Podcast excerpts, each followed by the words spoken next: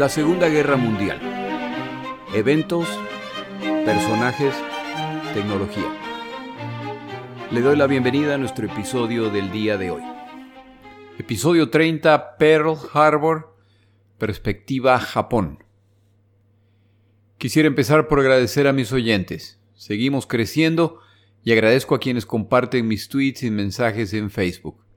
Muy amables. Por favor, continúen calificando el podcast en la plataforma en la que lo escucha y proveyendo comentarios. Eso es lo que ayudará a que nuestro programa siga creciendo. Este episodio está basado en múltiples libros y películas. En particular, una película que se la recomiendo. Si ve esta película, que es más un documental actuado que una película, entonces tendrá toda la información incluida en este episodio. El nombre de la película es Tora, Tora, Tora, una producción japonesa estadounidense de 1970 que describe fielmente los eventos ocurridos.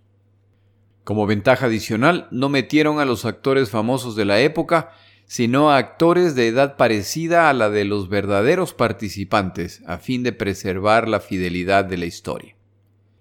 Las razones para el enfrentamiento entre Estados Unidos de América y Japón se exploran en detalle en otro episodio. Por lo pronto basta decir que Japón ha concluido que deben atacar a los estadounidenses y deben hacerlo pronto. Distintos factores los llevan a esta conclusión. En este episodio mencionamos solo uno de estos factores. Los estadounidenses se están mostrando reticentes a entrar a la guerra. Pero Japón, como el resto del mundo, observa cómo la injerencia estadounidense en Europa se está incrementando. Los movimientos estadounidenses en Islandia y Groenlandia y el apoyo frontal a los soviéticos en 1941 solo pueden resultar en eventuales enfrentamientos y en una potencial declaración de guerra entre alemanes y estadounidenses.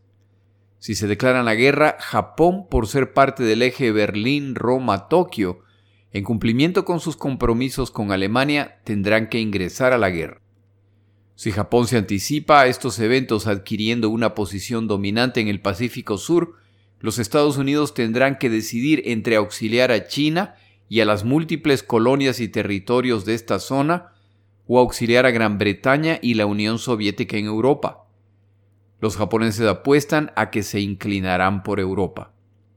A fin de hacer la decisión estadounidense aún más fácil, hay que destruir a las fuerzas estadounidenses en el Pacífico Sur, tomar posesión de los territorios en la zona y dejar claro que recuperar lo perdido acarrea un alto precio que no vale la pena pagar.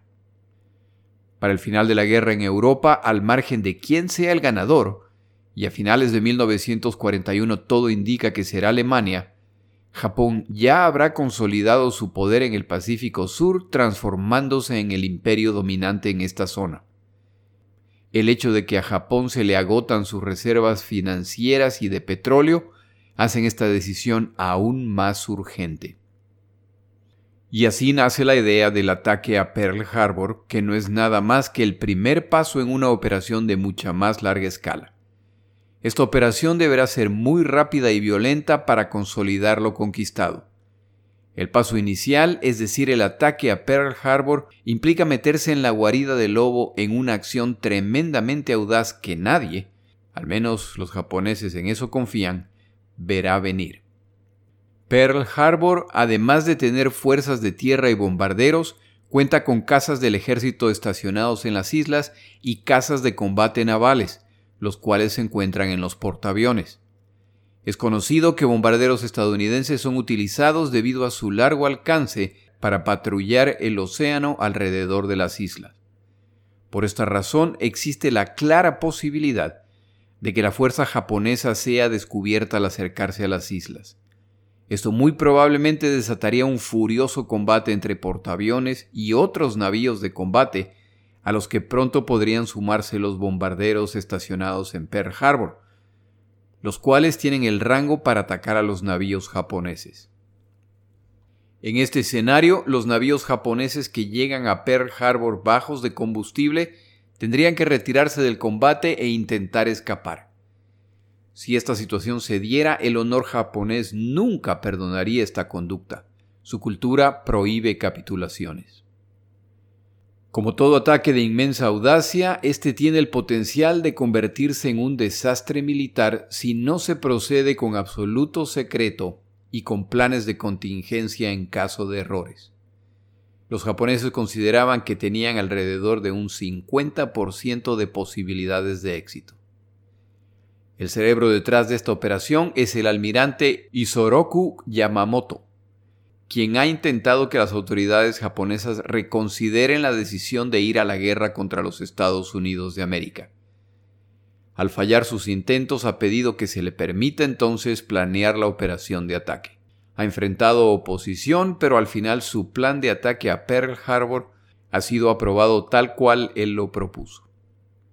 Como ya se mencionó, aunque es posible que el combate se produzca en mar abierto o en los alrededores o cerca de Pearl Harbor, el escenario ideal es encontrar a los navíos estadounidenses en el puerto y atacarlos ahí. Por esta razón atacarán temprano en la mañana.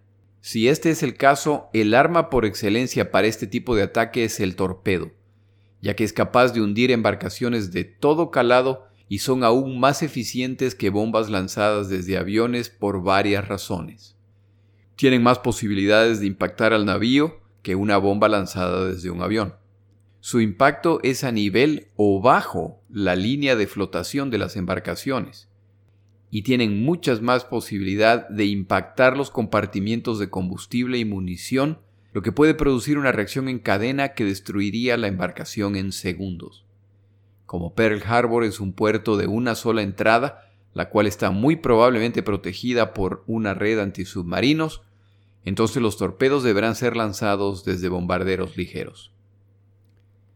El problema es que al lanzar un torpedo desde un avión, el torpedo, como resultado de su peso y la velocidad a la que impacta el agua, inicialmente se hunde por lo que se asume que la profundidad mínima necesaria para un ataque exitoso con torpederos es de al menos 45 metros.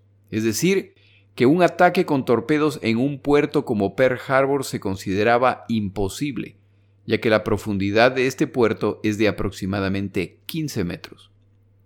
En esta guerra, sin embargo, se ha producido un ataque que ha desafiado esta convicción.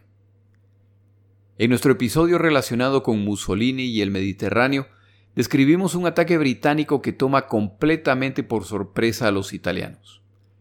La Armada italiana tiene varios de sus buques en Taranto, un puerto de baja profundidad en la costa mediterránea italiana.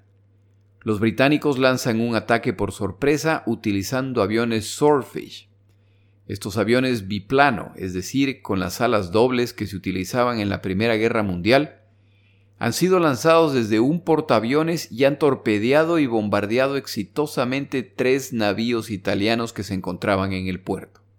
Esta audaz victoria británica ha demostrado a los japoneses que el inexpugnable puerto de Pearl Harbor, de características similares a Taranto, no es inexpugnable pero por supuesto no saben cómo los británicos lograron alterar el desempeño de sus torpedos. Los japoneses, por lo tanto, experimentan en la bahía de Kagoshima con distintos tipos de torpedos, distintas velocidades y alturas de sobrevuelo. El torpedo que menor profundidad alcanza al ser soltado es el tipo 91, pero se sumerge más del doble de la profundidad requerida.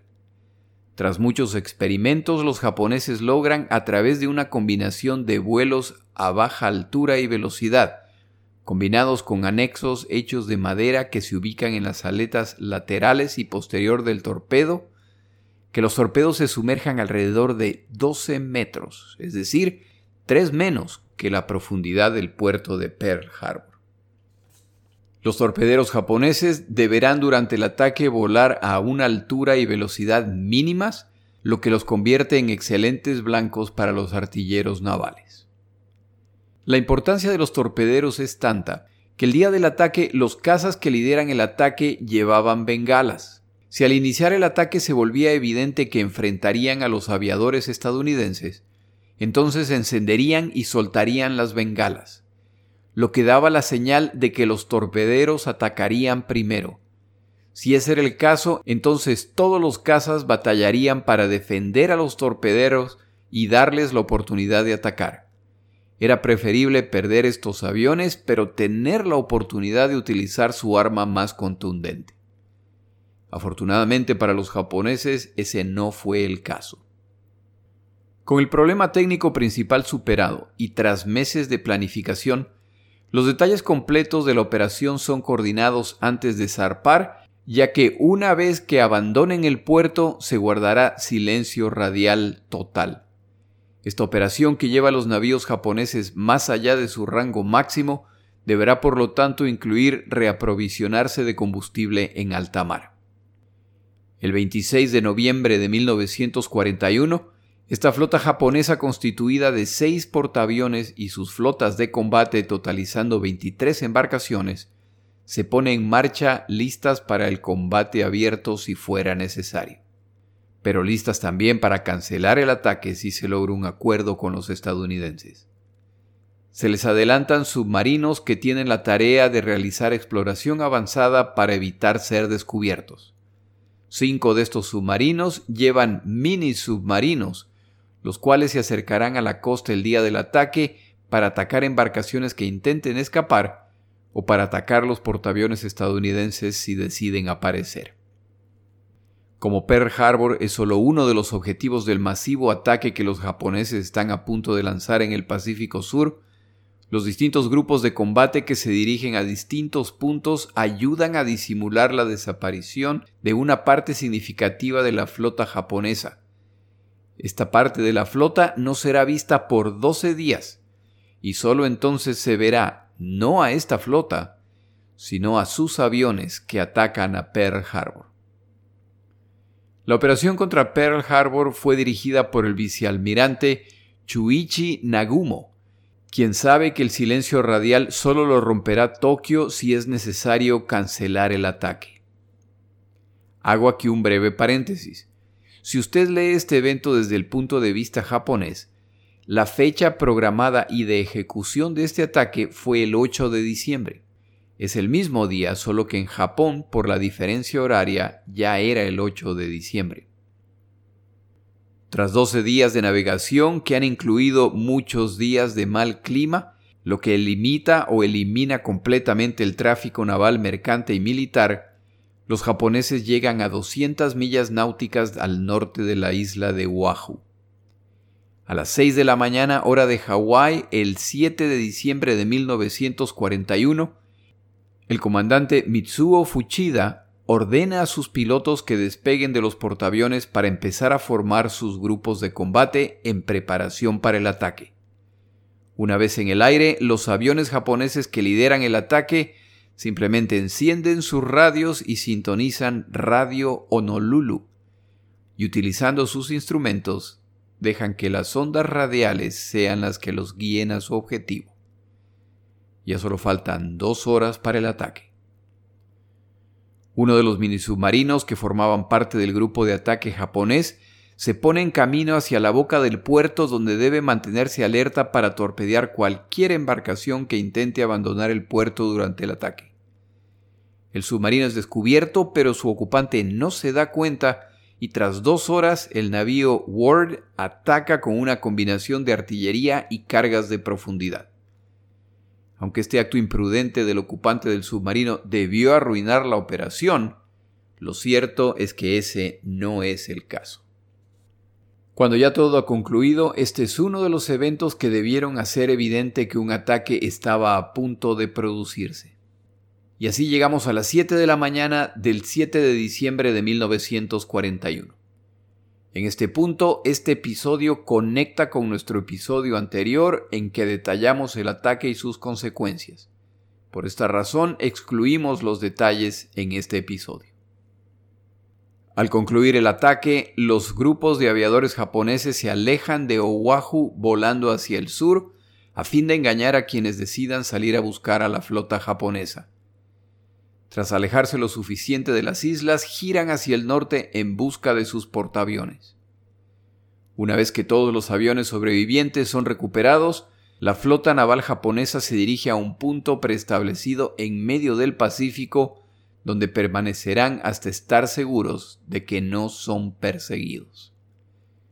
Los meses de práctica, las innovaciones tecnológicas y la audacia japonesa han pagado con un devastador ataque a un enemigo confiado que se negaba a ver que eran el blanco obvio que permitiría la ejecución del resto del plan japonés.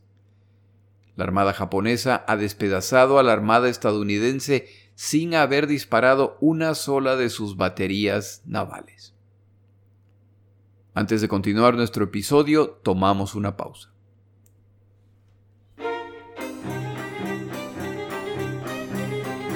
Palabras de Churchill. Al cubrir hechos como los descritos en este capítulo, así como en tantos otros tiempos agradables o desagradables de nuestra vida, es beneficioso recordar las palabras de Winston Churchill respecto a la realidad. Declaraba, los deseos y la buena voluntad unidos no pueden superar a los hechos brutales esto lo escribió Churchill en sus memorias de la Segunda Guerra Mundial. La verdad es incontrovertible. El pánico puede resentirla. La ignorancia puede ridiculizarla. La malicia puede distorsionarla. Pero ahí sigue. O como diría Serrat, nunca es triste la verdad, lo que no tiene remedio.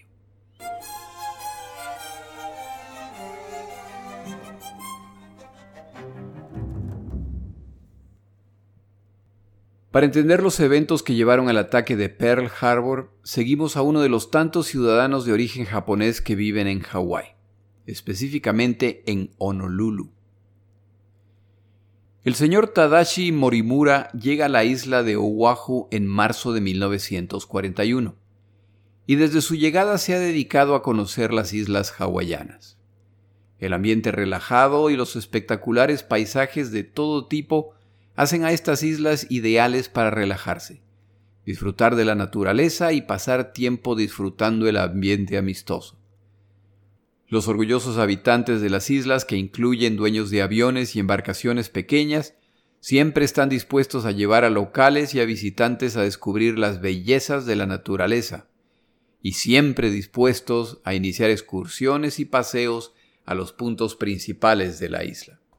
Como hay que aprovechar la paz existente, el señor Morimura aprovecha su tiempo en Oahu visitando las islas y conociendo gente.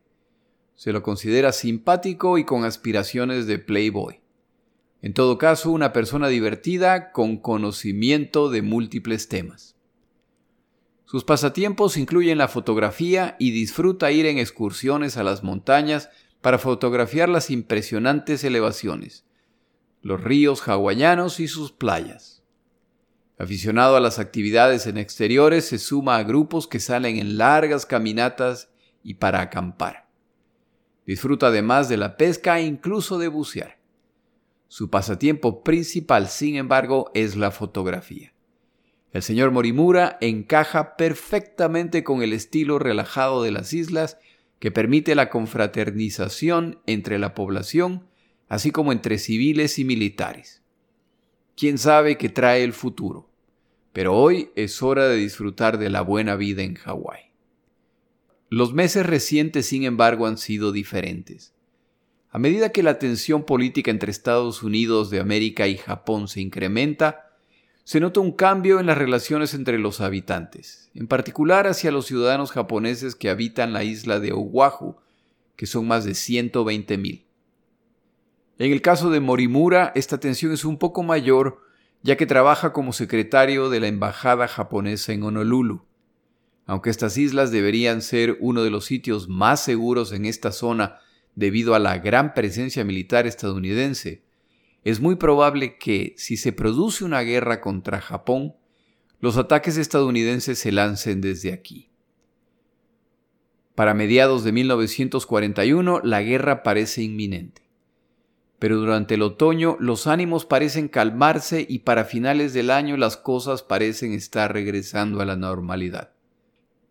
Por supuesto, todo esto cambia el 7 de diciembre de 1941 cuando las fuerzas navales japonesas atacan el puerto causando impresionante destrucción y muerte.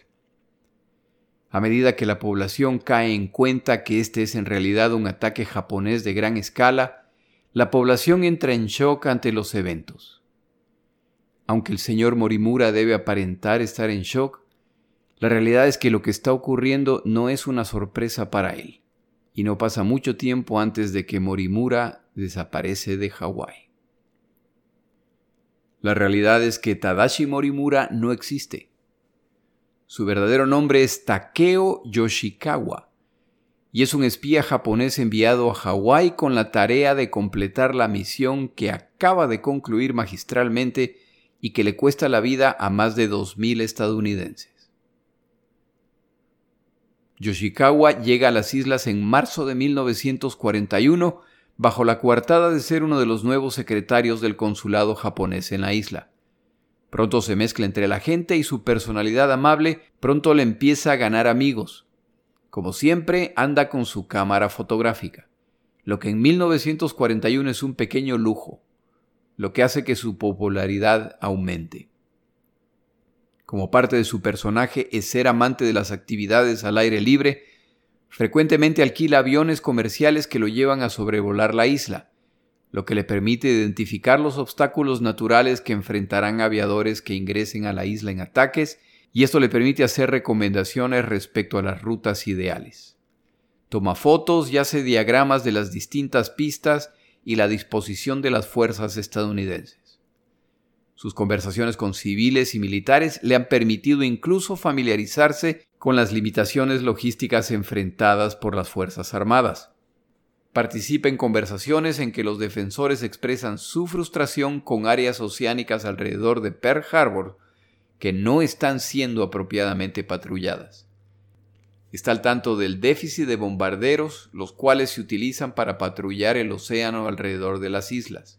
La escasez de bombarderos es el resultado de que el gobierno estadounidense está enviando todo lo que puede a Gran Bretaña para apoyar la guerra en Europa.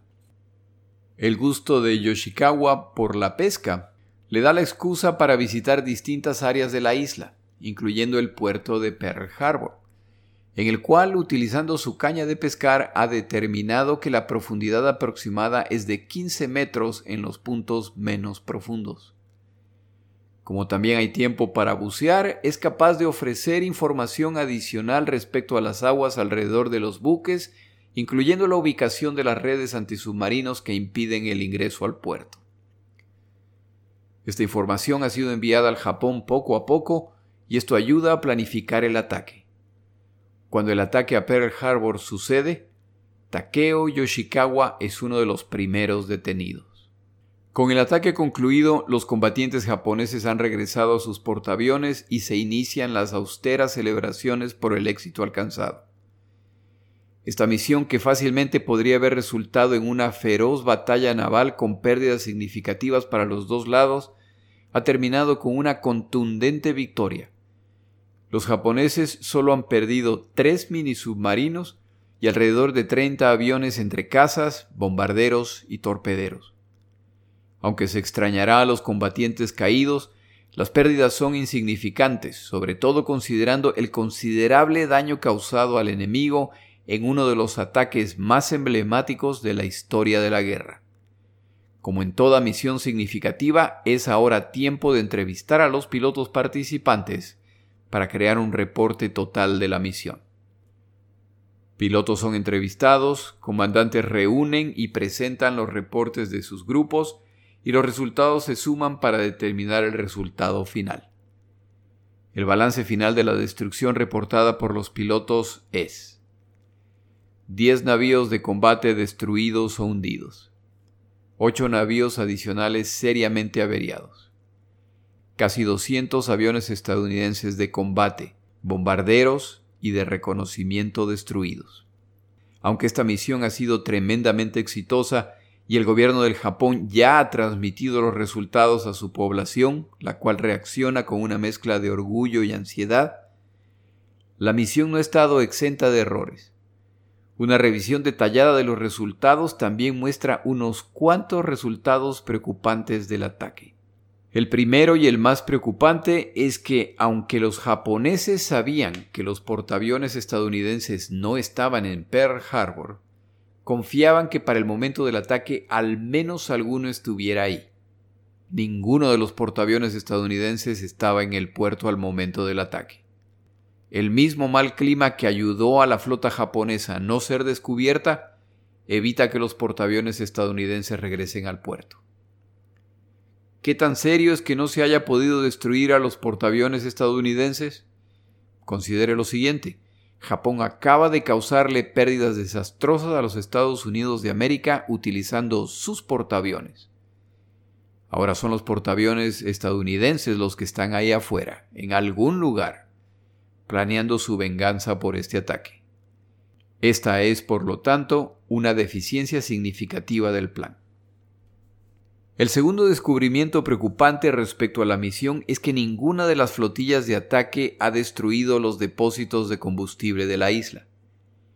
La explosión de estos depósitos no solamente hubiera causado significativos daños adicionales, pero hubiera podido paralizar a Pearl Harbor por semanas hasta que el combustible de reemplazo llegue de los Estados Unidos. Con esta deficiencia en la ejecución, ahora se puede contar con que la flota estadounidense pronto estará en camino a ejecutar sus misiones en retaliación por este ataque. Se determina además que ninguna de las flotas ha destruido los talleres de reparación y las bodegas de almacenamiento de repuestos utilizados por la Armada y el ejército estadounidense. La implicación de esta falla es evidente. Todo lo que se pueda reparar y parchar se empieza a reparar inmediatamente. Un ataque a estas instalaciones podría haber paralizado o retrasado los esfuerzos estadounidenses por semanas y en algunos casos por meses. Hay consecuencias adicionales del ataque, pero estas no son errores de ejecución, sino defectos del plan. Al atacar a la flota estadounidense en un puerto de poca profundidad como Pearl Harbor, los navíos que se han intentado destruir no han sido realmente hundidos. Se han asentado en el fondo marino y los estadounidenses pronto los sacan a flote. Estos eventos se promocionan espectacularmente en las películas propagandísticas de las Fuerzas Armadas estadounidenses. La mayor parte de los navíos que los japoneses creen haber hundido regresan al combate en los meses siguientes. La excepción son el Arizona y el Oklahoma, además de dos destructores. El resto de los navíos serán reparados. La segunda consecuencia es que al elegir atacar los buques en el puerto y en domingo, parte de las tripulaciones no se encontraban a bordo, y como la mayor parte de los buques no han sido hundidos, Tripulaciones para los buques reparados o sus reemplazantes están listas para entrar en acción inmediatamente. Si las tripulaciones se hubieran perdido con los buques, reemplazarlas hubiera tomado años. Uno de mis autores favoritos considera por lo tanto que este ataque es en realidad fallido. No estoy de acuerdo. ¿Dónde más se iba a encontrar a todas estas embarcaciones juntas y en situación tan vulnerable? Este autor, sin embargo, está en lo correcto. Mucho del equipo considerado destruido pronto es reparado y regresa al combate, y las consecuencias negativas a la larga son mucho peores que los beneficios de este ataque. Es decir, al evaluar fríamente el resultado final del ataque a Pearl Harbor, el objetivo inicial de dar un golpe contundente y definitivo al eliminar el deseo estadounidense de combatir no se ha cumplido. Sin embargo, no existe operación perfecta y el ataque japonés a Pearl Harbor tiene su lugar ganado entre los ataques sorpresivos más exitosos de la historia. El error de ejecución más grave de esta operación, sin embargo, el que traerá consecuencias desastrosas que los japoneses no pueden anticipar en este momento, no ocurrió en Hawái, sino en Washington. El gobierno japonés decide comunicar su declaración de guerra al gobierno estadounidense a través de su embajada en Washington. La comunicación se transmite a la embajada en una serie de 14 mensajes, los cuales llegan progresivamente. El último y definitivo debe llegar alrededor de una hora antes del inicio del ataque a Pearl Harbor. Como los militares japoneses tienen un alto nivel de control sobre el gobierno civil japonés y no confían en sus misiones diplomáticas, en particular la de Washington, no han revelado al personal consular su decisión de declarar la guerra. Simplemente les informan que comunicaciones de extrema importancia se emitirán entre el sábado y el domingo y que deben estar listos a decodificarlas y comunicarlas oficialmente a los estadounidenses a la brevedad posible. La embajada japonesa en Washington trabaja diligentemente en decodificar y prepararse para la comunicación a las autoridades estadounidenses. Al decodificar el último mensaje y descubrir que Japón ha declarado la guerra a los Estados Unidos de América, los embajadores Numura y Kurusu se ponen en camino para presentar la comunicación oficial. Ellos no lo saben, pero el ataque ha empezado hace aproximadamente una hora y el secretario de Estado estadounidense Cordell Hall sabe que los diplomáticos japoneses vienen a comunicar un evento que ya está en proceso. Hull, a pesar de estar indignado, no culpa personalmente a los dos diplomáticos japoneses. Como los estadounidenses han roto los códigos diplomáticos japoneses, saben que el liderazgo japonés ha ocultado el ataque a sus diplomáticos y que Numura y Kurusu realmente no estaban al tanto del verdadero plan y de que el ataque de hecho ya se ha producido. La reacción estadounidense al ataque de Pearl Harbor es de furia y se exige venganza. Los Estados Unidos de América, que tanto intentaron mantenerse fuera de esta guerra, ahora se han visto arrastrados al conflicto de una forma cobarde. Al margen de qué tan honorable es declarar una guerra una hora antes de un ataque sorpresa, es mucho más honorable que declararla una hora después de iniciados los ataques. Para la cultura japonesa tan centrada en el honor, este es un evento vergonzoso. El mismo almirante Yamamoto, de acuerdo a sus propias palabras, tendrá que vivir el resto de su vida con el deshonor de haber liderado un ataque por sorpresa antes de declarar la guerra. Si el objetivo japonés era debilitar el deseo de combatir de los Estados Unidos de América, la forma como se ejecuta el ataque y su comunicación, que más parece un acto de burla o crueldad, elimina esta posibilidad. Las siguientes palabras se le atribuyen al almirante Yamamoto. Me temo que lo único que hemos logrado es despertar a un gigante y lo hemos llenado de deseo de venganza. Los Estados Unidos de América pronto declararán la guerra al Japón y esta guerra, a diferencia de la europea, no contará con largas pausas y violencia creciente. La sangre empieza a correr inmediatamente. En el siguiente episodio cerramos el tema de Pearl Harbor para relatar la expansión de la guerra en el Pacífico Sur. Mi nombre es Jorge Rodríguez, gracias por acompañarme.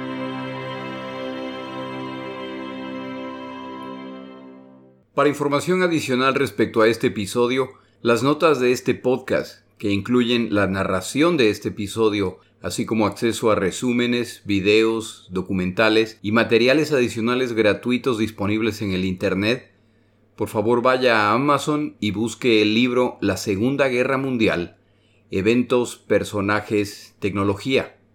Al comprar estas notas me ayuda y me apoya financieramente.